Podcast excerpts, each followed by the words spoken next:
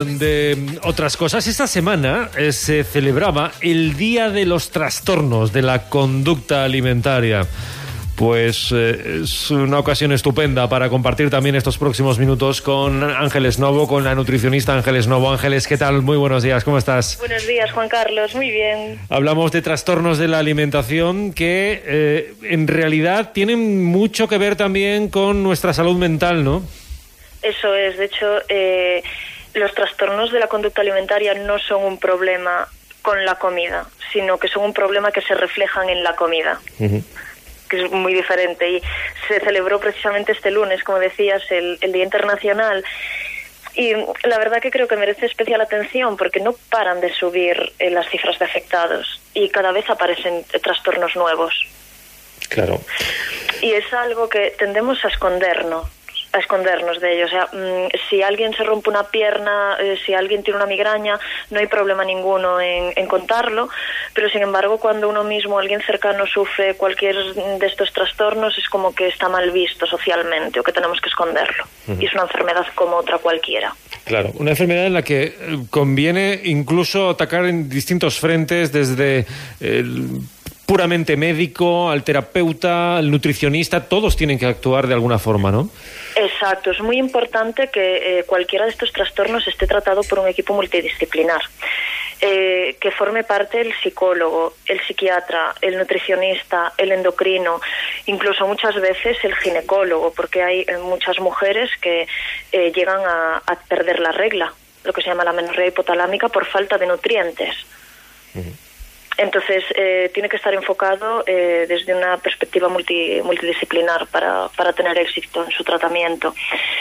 Y siempre que pensamos en esto, como que se nos viene a la cabeza la anorexia y la bulimia, pero existen muchísimos más.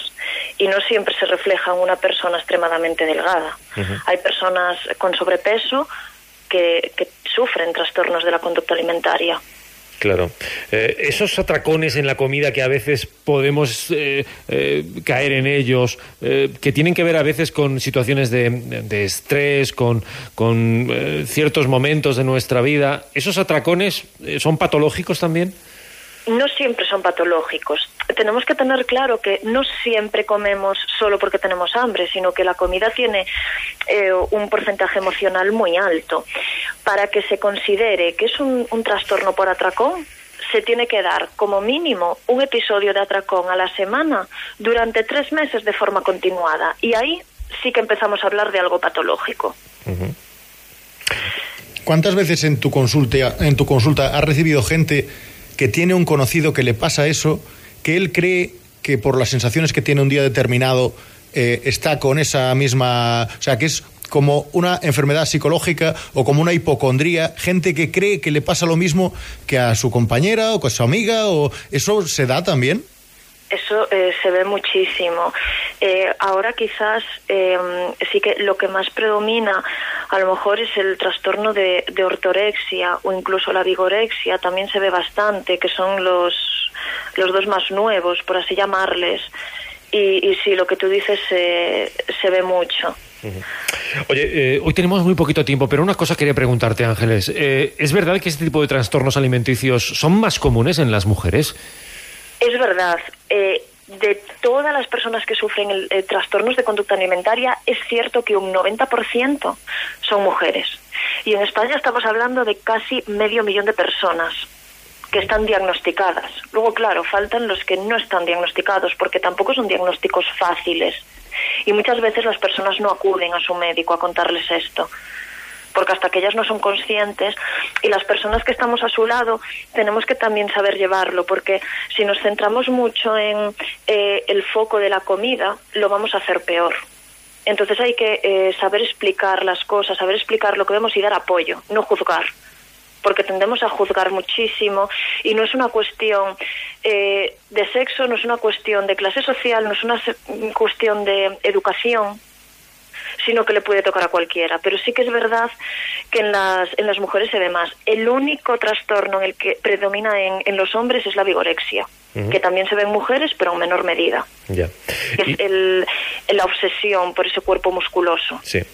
Eh, yo creo, Ángeles, que nos quedamos además con esa, con, con esa frase que me parece muy representativa. Eh, ante un problema de esta naturaleza, lo que menos conviene es juzgar. Podemos dar apoyo, podemos eh, prestar ayuda, pero juzgar es contraproducente incluso, ¿no? Total.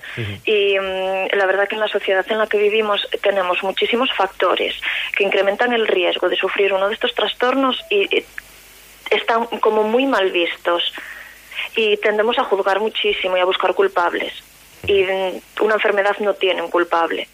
Y sí que es muy importante a lo mejor pues centrarnos más en cuáles son las señales de alarma que nos tienen que poner en guardia. O sea, cuando vemos pues que una persona que está con nosotros eh, tiene una excesiva preocupación por la comida, de repente, o que deja de hacer planes sociales porque ese plan incluye una comida, o que de repente eh, come muy despacio y bebe demasiada agua a la hora de comer o que los notamos cansados, apáticos, porque también se eh, tiene síntomas después en que pues la palidez, eh, que hay a lo mejor déficits nutricionales, Sí.